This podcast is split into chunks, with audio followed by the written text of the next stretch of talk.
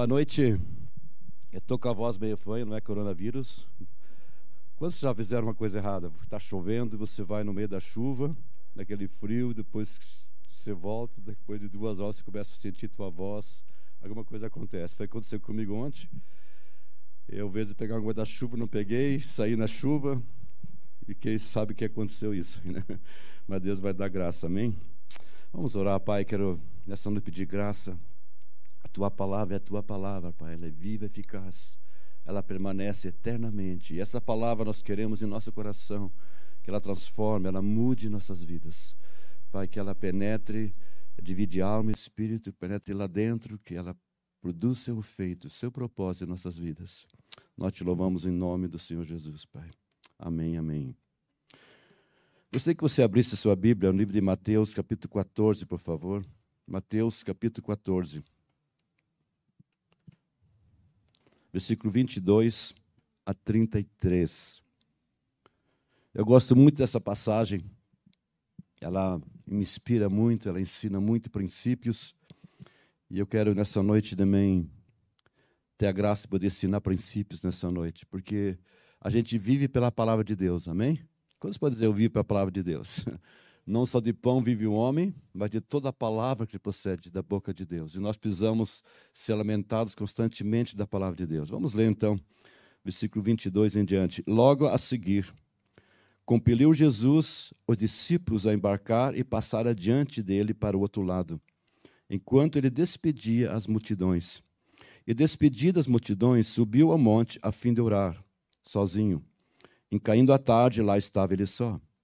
Entretanto, o barco já estava longe, a muitos estádios da terra, açoitado pelas ondas, porque o vento era contrário. Na quarta vigília da noite, foi Jesus ter com eles, andando por sobre o mar. E os discípulos, ao verem-no andando sobre as águas, ficaram aterrados. Exclamaram: É um fantasma! E tomados de medo, gritaram. Mas Jesus imediatamente lhes falou: Tende bom ânimo, sou eu, não temais. Respondendo-lhe Pedro, disse: se és tu, Senhor, manda-me ir ter contigo por sobre as águas. E ele disse: Vem. E Pedro, descendo do barco, andou por sobre as águas e foi ter com Jesus. Reparando, porém, na força do vento, teve medo e, começando a submergir, gritou: Salva-me, Senhor. E prontamente Jesus, estendendo a mão, tomou-lhe e disse: Homem de pequena fé, por que duvidaste? Subindo ambos para o barco, cessou o vento. E os que estavam no barco o adoraram, dizendo: Verdadeiramente és filho de Deus. Amados, essa passagem fala, nós vemos que os apóstolos estão vivendo no momento de glória. Por que glórias? Nos versículos anteriores, você percebe uma grande multiplicação de pães. Imagine 5 mil homens alimentados. A palavra diz que 5 mil homens, fora as esposas, fora os filhos. Então, provavelmente, tinha umas 15 mil pessoas, umas 20 mil pessoas com os com todas as suas famílias. E nós vemos que Jesus os tira desse lugar de bênção e diz: Vamos para outro lugar. Vamos sair desse lugar. E eu penso que os discípulos primeiro ficaram pensando: puxa, não queremos ir. É um lugar tão gostoso aqui. Imagina, eles estão num lugar de multiplicação de pães. E era um momento de popularidade para eles. Imagina, puxa, que coisa, né?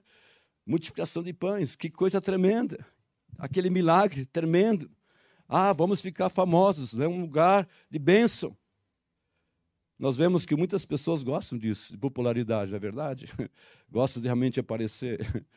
Jesus disse, né, convém que ele cresça que eu diminua. Mas tem gente que gosta de popularidade, ser famoso, gosta de ficar no lugar de multiplicação de pães.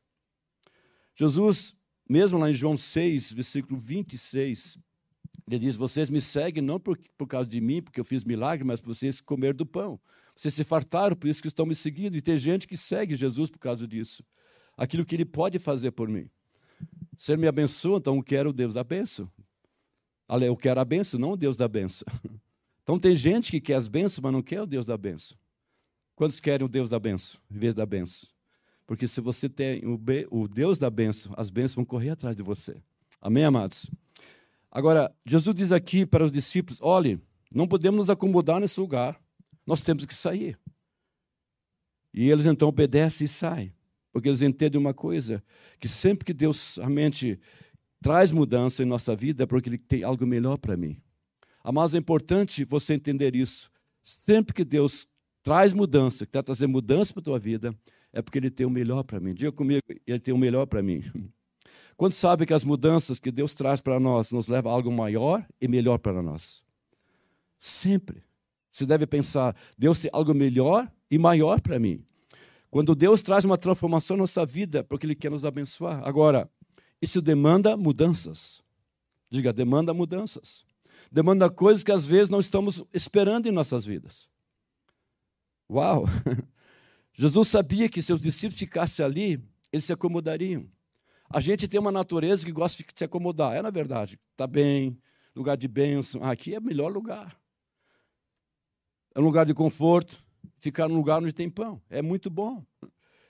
A maioria das pessoas pensa se tem comida, tem o suficiente, não precisa de mais nada. E tem gente que só vive por causa disso. Pensa só nisso. Levanta pensando nisso. Meu trabalho, quero ter mais, quero ter mais. Quando sabe que isso faz parte, mas não é o mais importante. Amém? O Senhor sabe que isso é negativo, por isso Jesus diz aqui no versículo 22, veja aqui, logo a seguir, logo a seguir o quê? A multiplicação dos pães. Logo a seguir, daquela benção tremenda, compeliu Jesus, discípulos, a embarcar no barco. Isso, em outras palavras, mostra que Jesus teve um trabalho para que eles entrassem no barco. Compeliu, ó, mas Jesus está tão bom aqui, lugar de bênção, de milagre, pão. Uau! Todo mundo vai aplaudir. Imagine multiplicação de pães. Agora, a situação, a intenção de Jesus é levá-lo para algo bem maior. Aqueles discípulos não tinham experimentado ainda. Sim, era um lugar gostoso. Mas daqui a pouquinho eu vou ver os versículos que vai falar sobre isso. No outro lado, onde os discípulos iam para o outro lado, tinha algo bem maior para eles. Experiências que eles iam crescer. Experiências que eles nunca tiveram. Quando sabe que do outro lado do mar tem coisas maiores para você? Diga, no outro lado tem coisas maiores. Agora, se você quer que as coisas maiores em Deus e você está acomodado, a nossa tendência é ficar acomodado, saiba que o Senhor vai te tirar desse lugar cômodo. Deus vai me tirar, Deus vai tirar você e vai levar você a algo maior, porque esse é o propósito de Deus. Era gostoso os discípulos ficar no lugar cômodo lugar de bênção, lugar de multiplicação de pães. Eu acho que os discípulos até começaram a conversar entre si, puxa, Jesus, é, ou entre eles, puxa, mas né, Jesus está louco, está tão bom aqui. Esse lugar de bênção, lugar de multiplicação de pães. Talvez por isso, muitas vezes, a gente passa por situações, passa por dificuldades, às vezes não, não entende. Porque Jesus quer nos levar ao outro lado. Mas o que espera depois disso é melhor daquilo que estamos vivendo hoje. Eu não sei se você conhece aquela história da águia, da mãe águia. Ela, a águia coloca um, ninho lá em cima nas montanhas, não é verdade? Bem alto. O ninho começa a fazer um ninho, meio aquelas pontinhas, né, aquele piapinhos, né, que chama. Depois coloca umas peninhas, né? Depois coloca o ovinho, nasce uma águiazinha. E a, a águiazinha fica tão confortável que eles, né? ela enxerga longe, puxa que legal. A mamãe traz comidinha para mim todo dia. Só que chega um tempo, a águiazinha começa a crescer, a mãe águia começa a desmanchar o ninho. O que, que ela faz? Ela começa a tirar as peninhas. E de repente aquelas coisas pontagudas, oh, começa a espetar. E aquela águiazinha, mãe, o que tu está fazendo, mamãe? Ela começa a entender, está tão bom aqui. E ela dá um empurrãozinho na, na, na águiazinha. E a águiazinha, uh, e a mãe águia vai lá, pega ela. Puxa, mamãe, essa foi boa, né? Volta de novo. Mas ela chega a um ponto que desmancha o ninho. Por quê? Porque a mãe águia quer que a águiazinha voa. Ela não foi feita para ficar naquele lugar cômodo. Amados, a nossa tendência, a minha tendência é nos acomodar muitas vezes. Até em Deus. Nós começamos muitas vezes bem, apaixonado. Nós queremos Deus, mas de repente as coisas começam a ficar acomodadas. Às vezes se torna cristão domingueiros. o que, que sabe um cristão domingueiro? Durante a semana vive a sua vida, mas domingo vou na igreja. Diga para a pessoa do teu lado, não seja um cristão domingueiro. Os discípulos então sabem que é melhor obedecer e sobem no barco. Eles compreendem que se Jesus pedia algo para irem, é porque Jesus tem algo bom para eles. Quando sabe que Jesus tem algo bom para nós? Quando Ele manda algo fazer para nós, é porque Ele tem algo bom. Deus é bom. Nós cantamos isso. Deus é bom. Deus tem algo bom. Deus tem algo bom para nós, para mim e para você. Nunca Deus vai te pedir algo para derrotar você ou levar você a coisas ruins. Não. Deus tem um propósito. Os discípulos, eu acho que eles estavam no mar porque veio uma tempestade. Eu acho que eles não compreenderam isso. Eu acho que eles estavam falando, oh Jesus, tu saqueanou com a gente mesmo, né? Tu, né? Nós pensávamos que era bom, agora essa tempestade. Veja que coisa. Nós não esperávamos isso. Por que isso, Jesus? Mas Jesus queria levá-los para o outro lado, é algo melhor para eles. Às vezes a gente não entende, amados. Eu, eu vejo no livro de Atos a igreja muito acomodada em Jerusalém. E diz a palavra que Deus então mandou uma grande perseguição. Deus permitiu, Deus não mandou, Deus permitiu. E o que aconteceu com os cristãos? Eles tiveram que abandonar suas casas, e eles foram espalhados por diversas cidades. Alguns chegaram em toda a cidade, mas de Antioquia, chegaram lá e começaram a evangelizar as pessoas. E muitas pessoas se converteram. Tanto que mandaram dois, os, os apóstolos ficaram sabendo, mandaram Barnabé até lá, vai até lá. Diz a palavra que Barnabé, chegando lá, exortava a todos para com firmeza de coração permanecesse firme no Senhor. Mas teve que vir o que, amados? Estavam acomodados. Quando sabe que o propósito de Deus é que todos sejam salvos. Quando sabe que o propósito de Deus é que nessa cidade seja salva. É o desejo de Deus. Timóteo fala isso, Deus deseja que todos sejam salvos e que todos cheguem ao pleno conhecimento do Filho de Deus. Desejo de Deus. É o coração de Deus. Por isso Jesus morreu naquela cruz para salvar a todos que vêm a Ele, a todos que creem nele. Deus amou o mundo de tal maneira que deu o seu Filho, para que todo aquele que nele crê não pereça, mas tenha vida eterna. Esse é o propósito de Deus. Amém, amados? Agora, Muitas pessoas demoram em obedecer a Deus, em certos aspectos no Senhor. Deus fala com a gente, mas a gente pensa que demora a obedecer a Deus. Fica algo mental, ah, é bom, eu sei. Quando sabe que Deus quer obediência em nossas vidas? E se a gente obedecer, você pode ter certeza que Deus vai levar você a um lugar maior, melhor e maior. Você precisa compreender que, às vezes, em obedecer a Deus nos leva a alguma tormenta. Isso a gente não gosta de ouvir. Porque a gente gosta de um lugar confortável, a gente só quer benção. Se é coisa boa, então tudo bem. Então, então eu não quero esse Deus. Eu acho que se os discípulos soubessem que, que ao atravessar e ir para o outro lado, ia vir uma tormenta, eu acho que, oh, Jesus, eu não vou não. Jesus não falou sobre isso. Jesus sabia que ia acontecer com eles. Quando sabe Jesus sabe? Deus sabe todas as coisas. Ele sabe quantos fios de cabelo nós temos. Mesmo você sendo careca, tendo um fio de cabelo, ele sabe que você tem um fio de cabelo. Não é problema. Deus sabe todas as coisas. Deus onipresente, ele sabe, ele, ele conhece as coisas. Ele sabe lá na frente, ele está tanto lá atrás como na frente. Para ele não existe tempo. Não existe tempo. Ele sabe todas as coisas. Agora, você precisa entender que às vezes obedecer a Deus leva a alguma tormenta. Às vezes obedecer a Deus nos leva a alguma tormenta. Fala para o seu lado, às vezes obedecer a Deus te leva a alguma tormenta. Para o outro lado do mar, existe uma tormenta.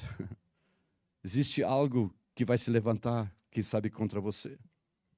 Muitas pessoas, elas creem que quando Deus me manda ou manda fazer algo, tem que ser tudo cor-de-rosa. Tudo bonitinho. Não tem luta, não tem prova. Isso é o problema de muitos cristãos. E muitos têm um mau conceito das bênçãos de Deus. Se isso é fácil, então é de Deus.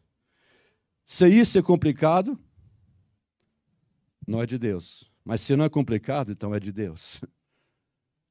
Mas o que precisamos entender é que às vezes obedecer a Deus surgem coisas difíceis. Amém? Deixa eu repetir isso, é importante você entender.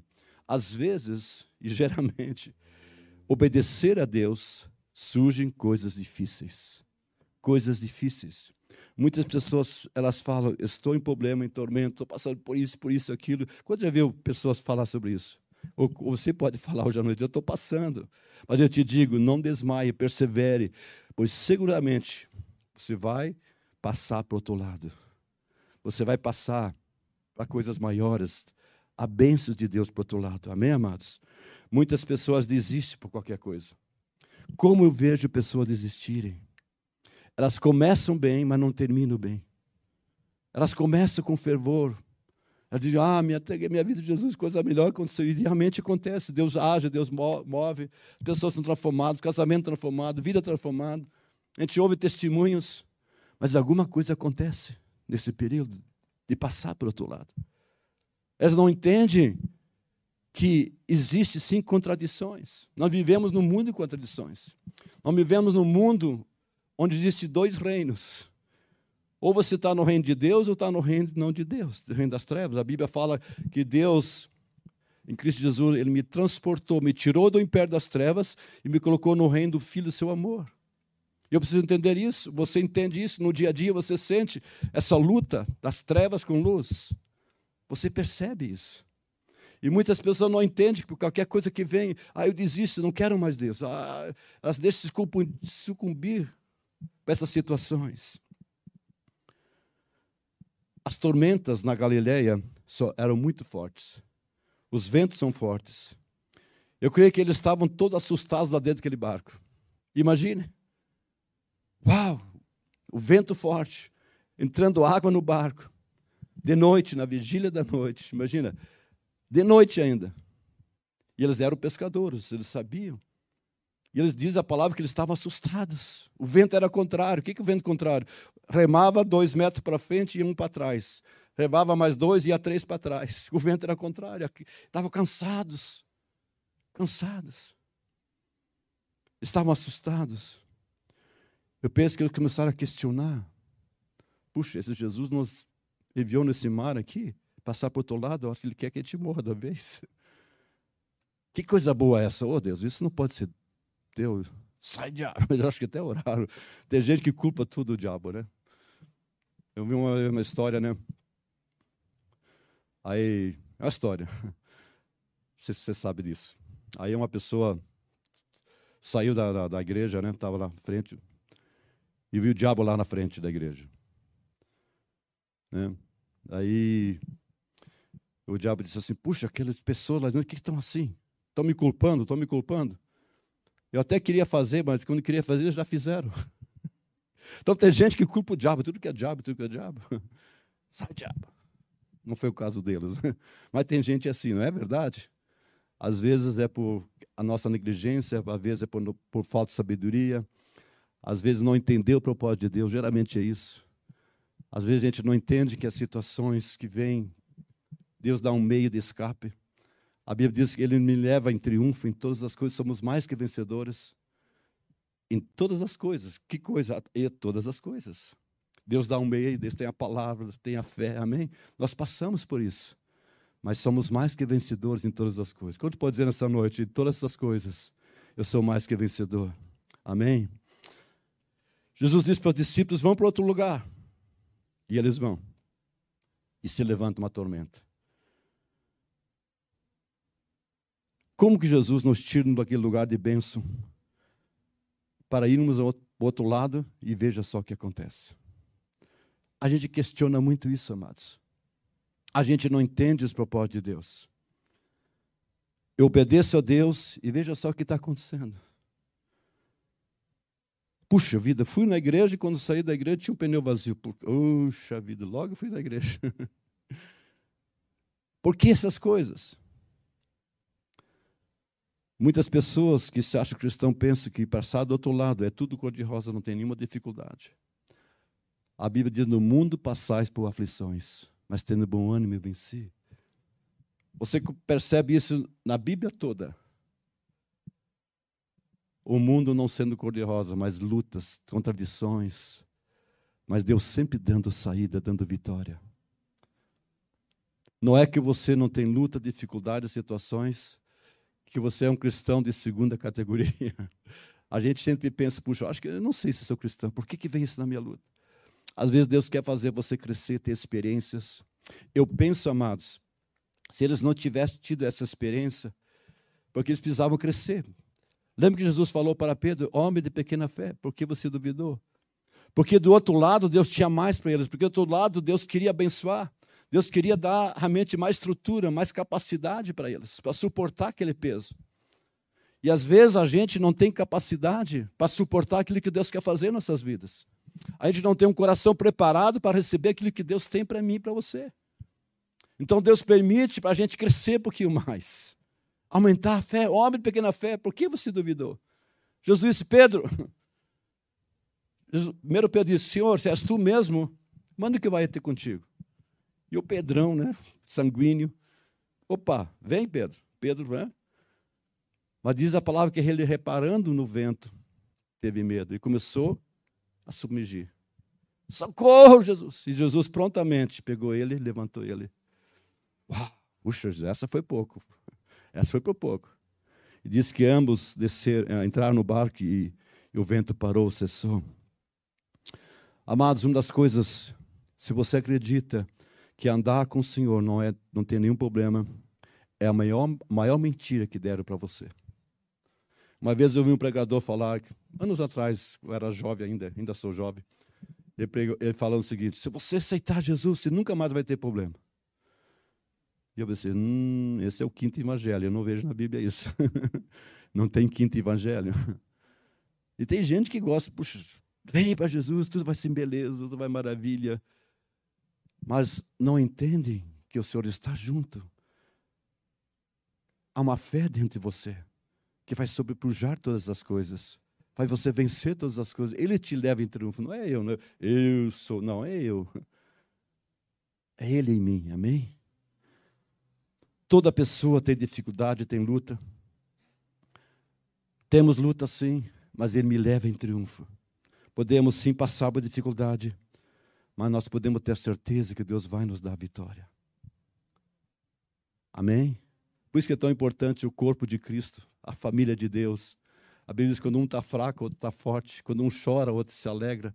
E nós podemos nos ajudar mutuamente, exortar mutuamente. A Bíblia fala que quanto mais nos vemos dias se aproximar, devemos exortar um ao outro, animar um aos outros. Nós precisamos um dos outros, oração dos outros. Por isso é tão importante estar orando. A Bíblia diz orar uns pelos outros. Podemos fortalecer uns aos outros. Graças a Deus que nem todas as vezes estão fracos no mesmo momento. Quando um está fraco, o outro está forte, pode fortalecer.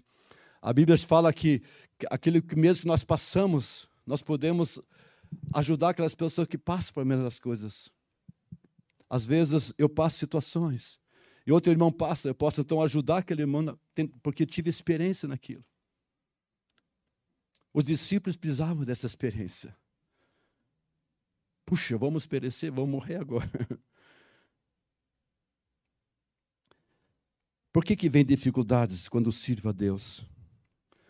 Por que, que é difícil quando quero fazer a obra de Deus? Parece que quando quero obedecer em tudo, as coisas se complicam. Amado, deixa eu dizer algo para você.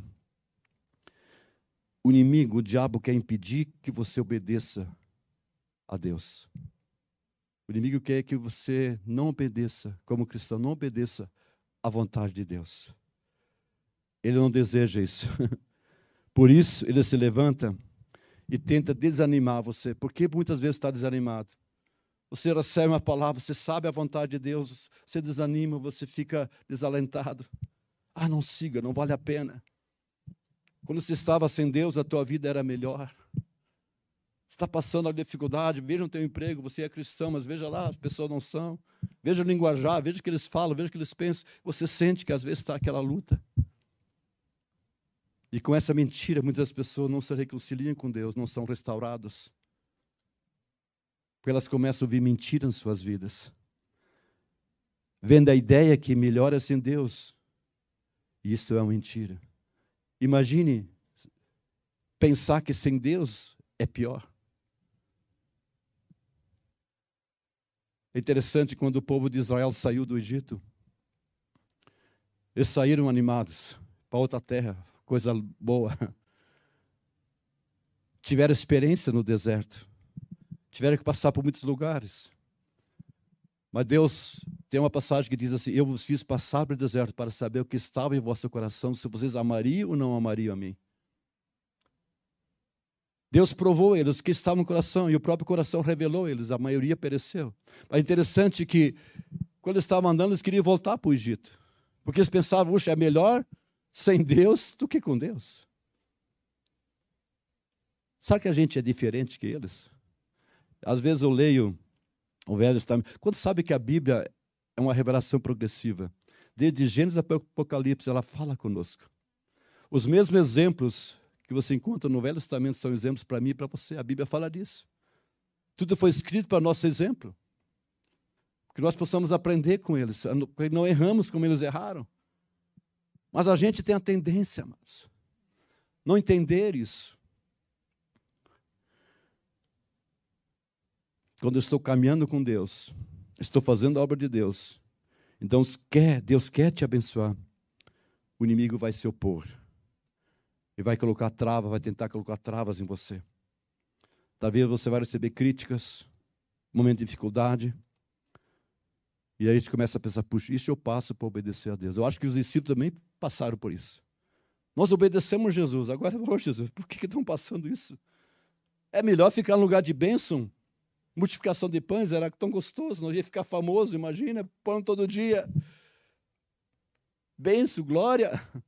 Oh, Jesus, tu está ficando maluco agora. Era bem melhor ficar lá. Mas você deve compreender algo, amados. É porque o inimigo quer me derrotar. E eu não vou deixar que ele me derrote. Diga comigo, o inimigo quer me derrotar. Mas eu não vou deixar que ele me derrote. Maior é aquele que está em mim. Amém? Amém? Vem lutas. A Bíblia diz que o inimigo anda ao derredor procurando alguém para devorar, devorar anda ao derredor. Como o leão que ruge, ele, mas ele não é o leão que ruge. O leão da tribo de Judá está conosco. Amém, amados? Amém. Agora, deixa eu perguntar: quantos estão dispostos a vencer toda a posição do inimigo? Você precisa estar disposto. Eu não vou arredar o pé. Toda a posição, eu vou, eu vou buscar o Senhor, vou buscar sabedoria, vou buscar uma saída. Amém? Por isso que a palavra de Deus ele me leva em triunfo. Agora, eu tenho visto, eu já sou pastor há muitos anos, mais de 30 anos, como eu tenho visto pessoas não vencer, ficar amargurados, principalmente a amargura.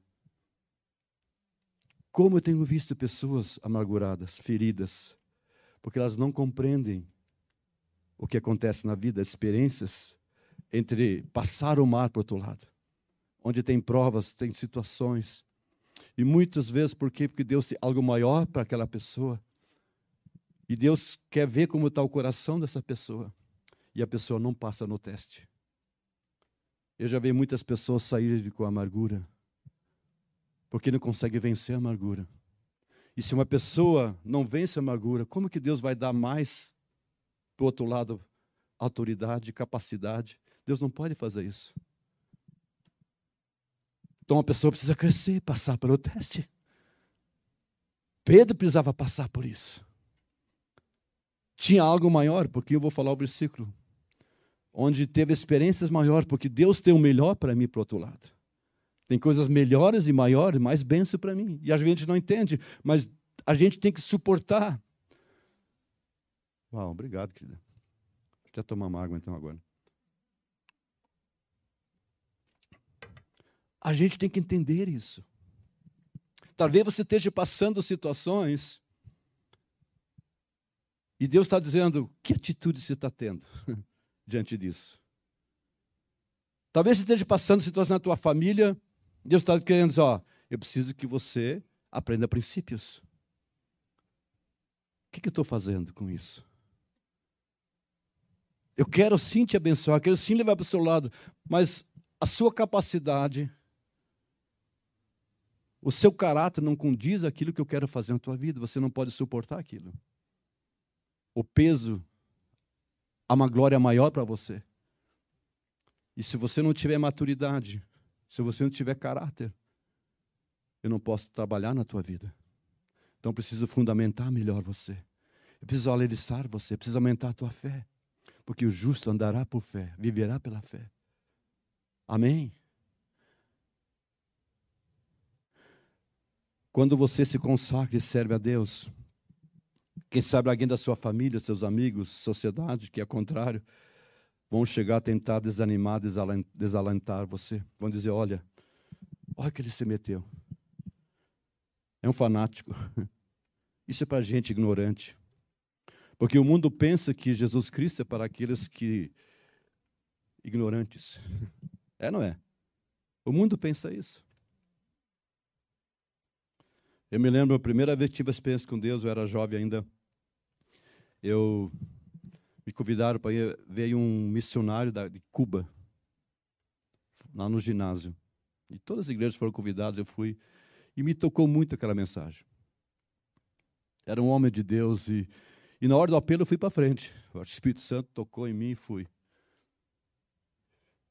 Se você me conhecesse antes, você nunca ia dizer, um dia ele seria um pastor e ia pregar a palavra de Deus. E nunca imaginei isso também na minha vida. Era gago, ainda tem um pouquinho disso.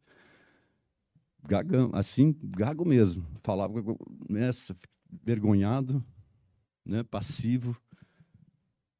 Mas uma das coisas, era o primeiro chegar numa festa, o último sair. Às vezes, meu pai tinha uma casa, tinha uma garagem para subir, ele nem podia subir, deixava o carro lá embaixo, porque era perigoso subir de carro. Mas uma das coisas, quando me converti, conhecia Jesus,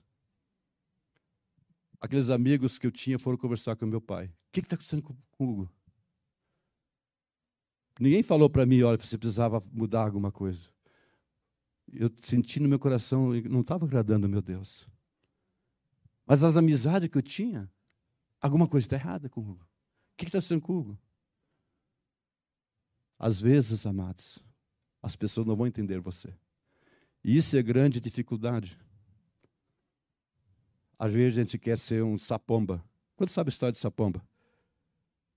Sabe? Às vezes tinha um sapo, né? Tinha um sapo. Deixa eu contar essa história. Na lagoa lá, né? Ele olhava para cima e via uma pomba lá. Ele disse: Puxa vida, eu queria ser uma pomba. Mas não queria deixar de ser sapo. Aí, é uma história, tá? Aí veio alguém lá, uma, sei lá, fadinho, não sei se existe. Puxa, eu queria ser uma pomba, mas não queria deixar de ser sapo. Tá bom. Então, tchum, aquele sapinho criou asas, né? Deixou, ficou parecido como pomba, ficou parecido como sapo. E ele começou a voar. E foi no meio das pombas.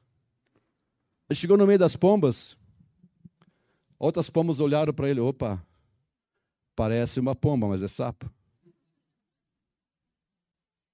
Ele não se deu bem lá em cima. Aí o que aconteceu? Ele voltou para o sapo. Chegou no meio do sapo. Os sapos olharam para ele, opa, parece sapo, mas essa é pomba. Então tem aquele cristão sapomba. Fala para o seu lado, não seja um cristão sapomba. Porque o cristão sapomba não se dá bem com, lá no, né, na igreja, não, com Deus, e também não se dá bem no mundo. É, na é verdade. E tem muitos cristãos sapomba. Não se dão bem né, no mundo, não se dão bem lá. Querem servir aos dois senhores ao mesmo tempo e não se dão bem. Durante a semana estão vivendo como sapo. Domingo, pomba. Querem voar, né? Mas não se dão bem em lugar nenhum. É uma historinha boa. Essa é boa, né, irmão? Agora, qual é o verdadeiro problema dos discípulos? Não eram as ondas, não era o vento. O verdadeiro problema deles era o medo. Qual era o problema deles? O medo. Amado, isso é o problema de muitos de nós, é o medo medo disso, medo daquilo.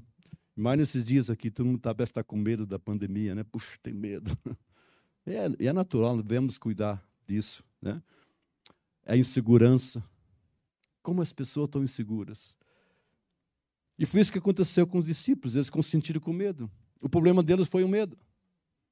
Deus tinha dado uma palavra para eles, vão para o outro lado. Mas encontraram uma tempestade. E o medo começou a entrar no coração deles. O medo faz com que as pessoas percam o rumo, aquilo que eles querem. As pessoas começam a angustiar de uma maneira profunda e começam a ver as coisas que não são. Presta atenção. O medo faz você ver as coisas que não são. Por quê? Diz aqui que Jesus Cristo vinha caminhando sobre as águas. E quando os discípulos viram Jesus, eles não reconheceram Jesus. O que disseram? É um fantasma. Mas quem estava vindo? Quem estava lá, vindo sobre o mar? Era Jesus. Era um fantasma? Não. O medo faz você ver aquilo que não é verdade. O medo faz você ver quando Deus está movendo, operando tua vida, você não vê Deus operando. Deus está agindo e você não vê que as circunstâncias que estão tá acontecendo na tua vida é porque Deus, todas as coisas que operam para o bem, você não consegue ver isso. Mas você começa a ver fantasma. Eles começaram a gritar: é um fantasma. Eles não reconheceram que era Jesus. E tem muitas pessoas que não reconhecem Jesus. Eles não reconhecem Jesus, que Jesus está vindo. O medo faz ver você ver as coisas boas na nossa vida como inimigo, como negativo. Isso acontece. O medo me faz ver o que não é. Às vezes tem tantos problemas dentro da gente. Às vezes tem aqueles fantasmas estão lá dentro que vão estar perseguindo, destruindo vidas. Eu vejo muito isso em pessoas. Não é real aquilo. Não é verdadeiro aquilo, é um fantasma. Mas não é um fantasma, é Jesus. Mas o medo faz você ver aquilo que não é. O medo faz você crer isso. O medo faz te ver o que você não é também. Porque você começa a ver a tua vida algo negativo, ah, eu sou assim mesmo. Eu não tenho vitória, eu não consigo mesmo. Ah, eu, eu só vejo fantasma. Você começa a ver coisas reais. E se você começa a ver na palavra de Deus, você vai ver, puxa, não é assim. Amado, você é aquilo que Deus diz que você é. Deixa eu repetir isso, é muito importante. Você é aquilo que Deus diz na sua palavra que você é. Aquilo que Deus não diz que você não é, você não é isso. Por isso que você precisa saber quem você é. Como é que vai saber? Olhando aquilo que Deus fala a respeito de você, aquilo que Deus é, aquilo que é verdadeiro. Por isso que a palavra de Deus diz o que pensar. Tudo que é verdadeiro, tudo que é justo, tudo que é de boa fama, tudo que é puro, tudo que é verdadeiro, seja isso que ocupe a tua mente. Isso é verdadeiro? Não, não, não. Não é verdadeiro. Que pensamento é esse? Não é a voz de Deus, não. É a voz do mundo, é filosofia, conceito. Você precisa tirar o medo. Amém? Diga para a pessoa ao teu lado, você precisa tirar o medo para que você possa ver Jesus. Tire o medo para que você possa ver Jesus. Se você não tirar o medo, você não vai perceber na tua vida as coisas boas ao teu redor. O medo faz com que você não veja as coisas boas ao teu redor. Me lembro uma história, havia um homem que comprou um carro chique, aquele carrão, né? Depois de um mês ele bateu o carro, destruiu o carro. Bateram nele e destruiu o carro. E esse homem disse: Puxa vida, agora acabou a minha vida. Não tem mais sentido a minha vida. Ele tinha uma paixão por aquele carro, né? E o carro virou em nada, perda total. O que, que me ensina isso? Ensina você a dizer, Senhor, obrigado. Tu me deste vida. O carro não importa, tu vais dar outro. Eu estou vendo coisas melhores na minha vida. Amém? Mas tem gente que não vê coisas melhores na vida. Sabe que você consegue ver as coisas melhores mesmo na tempestade, nas contradições? Sabe que você consegue ver o que, que Deus está trabalhando na minha vida, o que Deus está formando na minha vida, o que, que Deus quer fazer na minha vida? O que, que Deus está ajustando na minha vida? O que, que eu preciso crescer, aprender? Para Pedro, era uma fé maior. Homem de pequena fé. Porque você duvidou. A gente duvida muitas coisas, amado. Jesus tinha falado para eles: vamos para o outro lado. Eles deviam pensar: puxa, se Jesus mandou ir para o outro lado, ele está comigo, ele está conosco. Nós vamos chegar para o outro lado. Senhor, perecemos, vamos perecer. Era o conceito deles. Apavorados, estavam com medo. Pedro chegou ao ponto de dizer: Senhor, é tu mesmo? Então vou contigo, vem. Opa, esse negócio funciona. Experiência. As pessoas não andam sobre as águas. Ah, você já viu alguém andar sobre a água? Uma vez eu vi, uns anos atrás, era um cristão, entre aspas, né? Ele disse: Eu vou caminhar sobre as águas. Jesus caminhou, eu vou caminhar. E aí veio notícia, né? Todo mundo. E ele começou e afundou.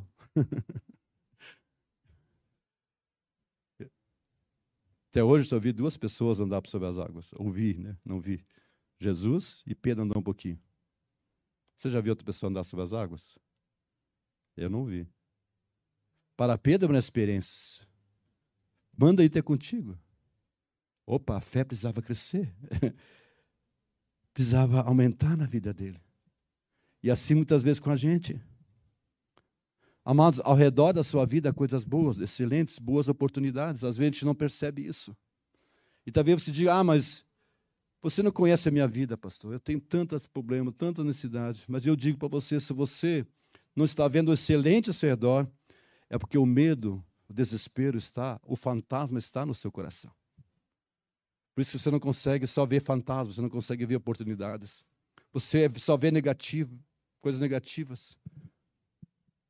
Você não vê aquilo que Deus quer fazer, levar você para o outro lado, algo melhor para você outro lado. E tem pessoa que só vê fantasma, amado.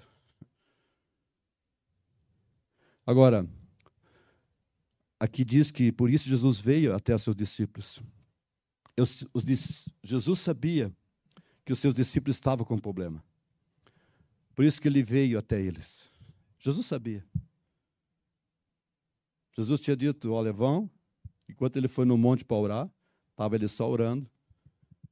Mas Jesus sabia o que estava acontecendo com eles lá. Sabia a necessidade. Quando sabe que o Senhor conhece a tua necessidade? O que, que Jesus fez? Quando Jesus veio aos seus discípulos? Quando estava em dificuldade. Quando é que Jesus vai vir na tua vida? Quando Jesus vai vir na tua vida? Quando estamos em dificuldade. Jamais te deixarei, jamais te abandonarei, estarei sempre contigo. Então, quando estou com um problema, você está no momento propício para que Jesus venha à tua vida, te abençoar, te levar para o outro lado. Mas, o que precisamos fazer? Buscar-me-eis e me achareis quando? Quando me buscar de todo o vosso coração. Ah, Deus, eu preciso, eu estou em dificuldade. Você busca Deus? Clama a mim e responder-te-ei, anunciar-te coisas boas que você não sabe. Você faz isso? Ah, mas Jesus sabe onde mora, sabe o endereço. Não, não, ele sabe sim. Mas ele quer um coração, como eu falei antes, um coração apaixonado. Diz: Senhor, eu preciso de ti. Jesus disse: Sem mim nada podeis fazer, nada. E quando a gente reconhece isso, Senhor, é a tua graça, eu preciso de ti. Sim, existe a nossa parte, não podemos negligenciar a nossa parte. Mas nós precisamos do Senhor. Por isso que a palavra diz: tu, quando orares, entra no teu quarto e, e, lá tu vai orar, tu vai clamar, tu, né? e teu pai te vem em secreto, te recompensará. Ele sabe que está no teu coração. Lá você é você e eu, Senhor. Você, o pai, está lá, papai. Amém? Diz a Bíblia que Jesus lhe falou: tem bom ânimo. Essa palavra ter ânimo no grego significa Presta atenção. Não deixe que nada te faça sentir mal. Essa palavra bom ânimo, no grego, no original, significa não deixe que nada te faça sentir mal. Vamos repetir isso. Não deixe que nada te faça sentir mal. O que significa ter bom ânimo? Não deixe que nada te faça sentir mal. O que, que te faz sentir mal? Hum? No teu dia a dia. O que, que te deixa sentir mal? Como eu falei antes, Deus permite a gente passar pelo mar para ver onde estamos. Se vamos ter mais de Deus, vamos crescer, ter experiências em Deus. Deus permite isso.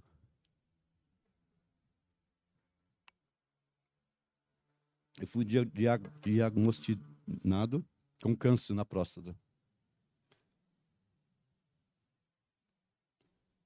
E aquilo me. Opa! Mas pode ter certeza, amado, nunca mexeu tanto a minha vida com Deus. Não é que eu estava ruim, não. Mas eu disse, Senhor, eu eu preciso mais de Ti. Eu quero te buscar mais. Tu sabes a minha vida, tu podes curar, tu podes restaurar.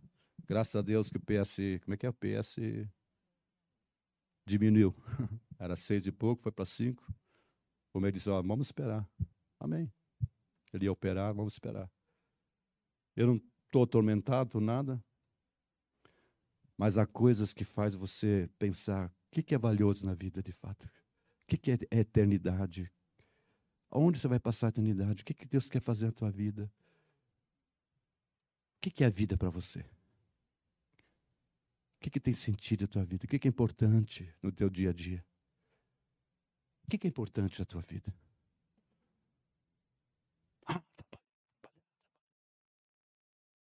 Eu conheço pessoas que pensam assim, perderam a família, a esposa, filhos, porque colocaram prioridade no trabalho. Sim, quem não trabalha não come, mas só pensa nisso, nas coisas da, dessa terra. Quando sabe que tudo vai ter um fim, a Bíblia diz que nada trazemos o mundo e nada vamos levar. Vamos virar pó um dia. Se Jesus não voltar antes. Mas a Bíblia diz, é um ensino muito lindo, eu, eu gosto de ver toda a visão panorâmica da Bíblia. Quando a gente entende isso, a gente tem uma visão de Deus, muda a nossa vida desde Gênesis até Apocalipse. Ainda que morra, eu estarei no último dia. Vai ter novo corpo, corpo glorificado. E os vivos que estivam lá vai ter um corpo transformado. Eu queria que Jesus voltasse logo, né? Mas você tem que entender isso. O que é importante na vida? Vai ter um novo céu, nova terra. Vai ter um milênio, vamos passar um milênio, vamos estar sempre com o Senhor. Jesus disse: se vocês não crerem que eu sou, vocês vão perecer nos vossos pecados. Por isso Jesus veio para salvar, para reconciliar, trazer vida eterna. Leia o livro de João, o Evangelho de João fala muito, Jesus fala muito sobre isso. Vida eterna. O que é importante? O mundo não sabe disso. Por isso que a igreja é o canal de Deus para anunciar isso, falar isso. Nós somos, você e eu, podemos anunciar o evangelho da reconciliação, trazer essas pessoas, tirar as pessoas do inferno. A Bíblia diz: compadecei-vos de alguns que estão na dúvida, arrebatando, tirando do inferno. Jesus da sua igreja, espera isso. Nós não estamos aqui apenas para nos reunir domingo, estar tá ali, né, crescer, ouvir uma boa mensagem, louvar. Mas nós estamos aqui, aqui é o QG, né? Mas nosso trabalho é nessa cidade durante a semana, onde você está. Que você seja luz, seja testemunho, sereis minhas testemunhas. Recebereis poder a descer sobre vós, o meu espírito, sereis minhas testemunhas. Deus quer que você seja um. Testemunho de que aqui que Deus, que Jesus fez em você. A salvação, a transformação. Eles possam ver na tua vida, olha o que fez na minha vida. Você pode anunciar, olha, eu era assim, mas Jesus veio na minha vida, o amor dele me tocou. Quantos estão entendendo? porque eu sou um filho, uma filha de Deus. Ah, mas eu sou um cristão 007, ninguém sabe. Sabia que tem cristão 007? Será que lá no seu trabalho, onde você está, será que as pessoas sabem que você é o cristão? Não, ninguém sabe. Eu não estou dizendo para você ser um cristão chato. Tem cristão chato, né? Eles dão blibiado na cabeça dos outros. Então, assim. Eu me lembro uma história. Eu fiquei um tempo em Curitiba estudando no seminário lá. Eu pegava muito ônibus, né? E de repente entrou um, um, um carinha lá, gravatinha, bem vestido, com uma Bíblia grande, maior, bem grande. Sentou do lado de uma pessoa. Eu estava menos uns quatro metros longe, né? E de repente eu vi os dois uh, discutirem. De repente o cara falou: Quem vai para o inferno é você. Naquela hora eu fiquei com vergonha de ser cristão, amado. O cara tentando dar bibiada no outro cara. Que terrível isso. E eu pensei: não é assim o evangelho. É, a, é o amor de Deus, a palavra de Deus, o testemunho. Amém? Ok, fugi fora da mensagem aqui. Às vezes a gente não tem estrutura para suportar as pressões, aquilo que Deus teria para nós no outro lado do mar. Você sabia que você não é essa pessoa que está aqui agora? Você é essa pessoa durante essa semana, na tua casa, no meio dos problemas. O que, que sai quando as pressões vêm? Assim é você. Quando vem dificuldade, quando vem contradições, ou passa situações, o que, desperta dentro de você? Essa é você. Aqui você está bonitinho, estou bonitinho, né? Oh, levantamos as mãos, que bom. Precisamos fazer isso sim. Mas ele permite então situações para que sejamos transformados, onde vamos ter mais graça, mais estrutura, mais maturidade para aquilo que vamos experimentar e Deus quer fazer para nós no outro lado do mar. Uau! E volto a dizer, muitas pessoas ficam amarguradas. Amarguradas. Eu me lembro de situações, não vou citar nomes, que deve, nunca deve citar nomes, né? mas dois líderes. Nós começamos um trabalho em Campo Belo, tem uma igreja linda lá crescendo. Esse irmão que teve testemunho é um líder de louvor lá. Deus está salvando pessoas lá, que nós tínhamos uma visão apostólica que abriu outros lugares. Duas pessoas começaram a ter amargura um com o outro. Estamos orando, estão bem hoje, mas perderam aquilo que tinha na vida deles, porque não entenderam que a reconciliação perdeu era mais importante. E a amargura entrou, e aquilo que Deus tinha para eles perderam. Você sabia que Deus tem propósito na tua vida? Deus quer usar você. Você é um filho de Deus, você é uma filha de Deus, você faz parte da igreja do Senhor, Ele é o cabeça. E Deus quer usar a sua igreja. Deus usa qual é o instrumento? O instrumento de Deus é a igreja. Deus não tem outro instrumento na terra. Eu vou edificar a minha igreja. A igreja, Efésios 3 fala isso. O eterno propósito que ele estabeleceu através da igreja que, que é a igreja? A igreja não é esse lugar aqui. A igreja são pessoas, os chamados para fora. Aqueles que estão em Cristo. Então Deus vai usar você. Porque senão era tão fácil que converteu, vem para Jesus. Puxa, vamos para o céu agora já, né? Mas Deus deixou a igreja que tem um propósito. Como testemunho. Para tocar as pessoas, evangelizar as pessoas. Trazer, tirar as pessoas do inferno, trazer para o reino de Deus. Esse é o propósito de Deus. Você é um cristão, eu sou um cristão. Você tem dons, o Espírito Santo dá dons para você. Deus quer usar isso. Que coisa maravilhosa quando entendemos isso, amados. Amém.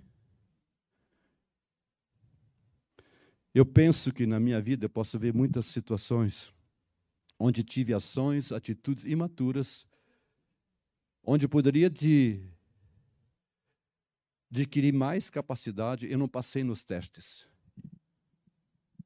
Deus permitiu testes e eu não passei nos testes. Como eu falei, às vezes testes de relacionamento é o que mais mexe. Como eu vejo pessoas saírem de célula de, de, da igreja por causa de relacionamento. Ah, não gostei disso. Ah, não gostei disso. Ah, não sei o quê. Imaturidade. Por quê? Porque Deus já disse como deve manter relacionamento. Se tu tiver, chegar ao altar, nós vimos hoje, se tu tiver algo contra teu irmão, vai primeiro reconciliar com teu irmão e depois volta para a oferta. Deus mostra a prioridade em restaurar o relacionamento, perdão. A Bíblia fala muito, perdoa como, como Deus em Cristo nos perdoa. Deus fala a sua palavra, mas qual é o problema? Obediência. Então a pessoa se afasta, a pessoa fica amargurada. E quando a pessoa não perdoa, fica amargurada, quando sabe que Deus também não perdoa. Perdoa-nos assim como nós temos perdoado. E a pessoa fica sem perdão. Isso que o inimigo faz. Ele não consegue atingir de fora para dentro, ele começa a atingir de dentro para fora. Na tua casa, a mesma coisa. Ele começa então com problema de relacionamento. E se você e eu não tivermos princípios de relacionamento, a palavra de Deus, obedecemos a palavra de Deus, O que acontece? Perdemos aquilo que Deus quer fazer na nossa vida. Talvez você esteja passando o mar, uau, e você está passando por tempestade. O que, você deve fazer? Aquilo que, que Barnabé falou para a igreja de Antioquia. Permanecer firmes no Senhor. Persevere. Permaneça firme, se apegue ao Senhor. Com firmeza de coração, permaneça no Senhor.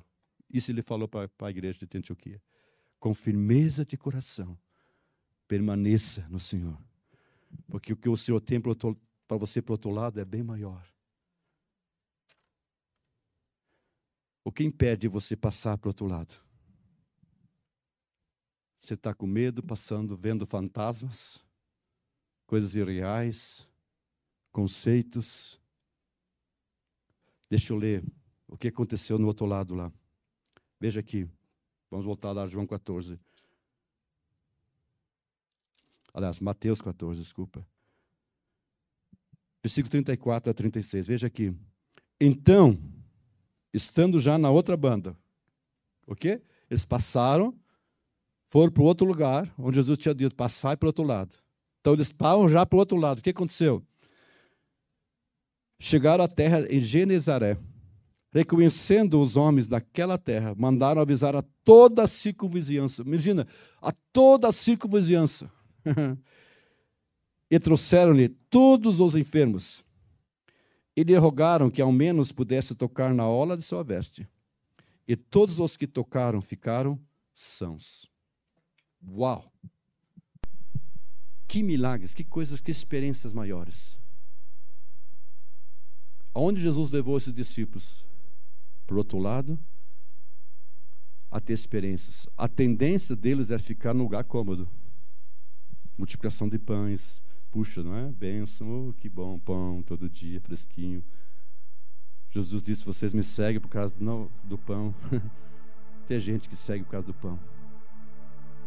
Mas Jesus tinha um propósito: aumentar a fé, trazer eles para mais perto deles. E é assim que Jesus faz na tua vida, na minha vida.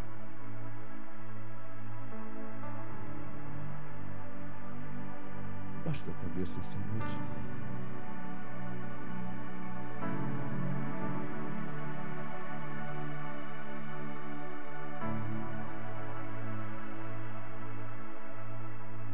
Oh Jesus.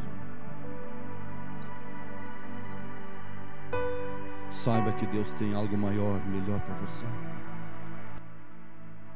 Quando Deus pensa a seu respeito, Deus tem pensamentos bons a teu respeito. Ele quer que você cresça, Ele quer colocar mais estrutura, mais caráter, mais firmeza, mais paixão dentro de você. E às vezes a experiência que nós passamos mostra onde nós estamos, porque as pressões vai mostrar onde é o meu nível de fé. A Bíblia chegou ao ponto de dizer em Coríntios: Provai-vos a vós mesmos se estáis na fé ou não, ou se já estáis reprovados. Será que eu estou firmado em fé mesmo? Quando vem situações, circunstâncias, o que, que sai dentro de você? Como você é? Às vezes a gente diz, Senhor, eu confio, eu amo a Ti. E Deus diz, tudo bem, você me ama mesmo? Tu me ama mesmo? Tu está comigo? Ah, mas por que, que eu passo por isso? Porque há tantas contradições. Sim, há contradições. Andar com Deus, servir a Deus, sim, há problemas. Mas em todas essas coisas, Deus te conduz em triunfo, em vitória. Ele está com você. Ele ama você. Ele tem bons pensamentos. Ele quer transformar você. Ele quer dar mais capacidade para você, mais autoridade, mais graça. Mas por isso Ele quer que você cresça mais na fé, mais no amor para com Ele, mais paixão. Porque Ele sabe se Ele puder, se Ele dá hoje para você isso, você não ia aguentar aquilo que Ele quer para você. Você ia debandar e seria um testemunho. Você não ia. As pessoas lá na frente iam ver que você não estava pronto para isso. Eu vejo quantas pessoas às vezes Deus quer usar, mas não estão prontos. E Deus quer levar você a ter experiência, a crescer, a ter caráter, maturidade, mais experiência com Ele. Ele quer, veio salvar você. E salvação, amados, é andar com Ele. Não é que um dia você salve. Eu sou salvo, estou sendo salvo. E serei salvo um dia. Esse processo. A Bíblia diz: desenvolvei a vossa salvação com tremor e temor. Desenvolvei. E as experiências nos levam a isso. Por isso que Tiago diz: tendo por motivo de toda alegria passados por várias provações. Porque a aprovação da fé produz algo dentro de nós. Como você está? Deixa eu dizer para você: todos nós precisamos crescer. Todos nós, há áreas que Deus quer transformar. Todos nós, Deus quer usar de uma maneira singular. Todos nós temos dons diferentes. Deus diz: Eu quero usar isso porque é a minha igreja que eu vou usar. Eu estou levantando a minha igreja para ser um instrumento na terra. O ID pertence à igreja. Fazer a obra do Senhor pertence à igreja. Por isso que a igreja existe. A igreja não é a diversão, um lugar que nós vamos apenas, mas é um lugar. A Bíblia diz: nós temos chegado Hebreus fala isso. Nós temos chegado à igreja de Deus vivo, a Jerusalém celestial. Ah, Hebreus 13 fala isso. Vós, Coríntios fala, vocês, aliás, Pedro fala, vós sois raça eleita, nação santa, povo de propriedade exclusiva de Deus, a fim de proclamar a virtude daquele que os chamou das trevas para a sua maravilhosa luz. Povo de Deus, não éramos, não éramos mas agora somos em Cristo Jesus. Não éramos, não éramos participantes de vida. Todos nós éramos destinados à perdição, ao inferno, podemos dizer assim, separados de Deus eternamente. Mas através do amor de Deus, através de Jesus, Ele nos reconciliou, nos perdoou, para que tivéssemos salvação, perdão, fôssemos restaurados aquilo que o inimigo fez no passado, onde vem matar, roubar, destruir, que sabe a sua família, coisa da sua vida. Deus vai estar restaurando. A sua palavra restaura. Ele transforma. Mas para isso, às vezes a gente não entende que passar para o outro lado, onde temos mais de Deus, mais experiências, às vezes tem uma tempestade. E a gente não entende o propósito de Deus muitas vezes. A gente reclama, a gente é tão negativo, a gente fala mal, a gente julga as pessoas, a gente chama, fica com amargura. Por que isso? Porque nós não entendemos. Homens de pequena fé. Homens de pequena fé. Por que você duvidou? Oh, Pedro, não devia ter duvidado. Eu te falei para vocês ir para o outro lado. Eu estou com vocês. Por que vocês duvidaram? Ah, mas Jesus veio do encontro. e Jesus está vindo ao encontro. Quando você busca todo o coração, Ele vem, Ele vem tocar a sua vida. Ele conhece seu coração. Ele conhece tudo que você passa. Tudo, tudo. Entra no teu quarto, derrama teu coração ali. Fala para Ele. Ele vai te ouvir. Ele vai te ouvir. Humilhai-vos na presença do Senhor para que Ele vos exalte. Tiago fala. Deixa eu ler Tiago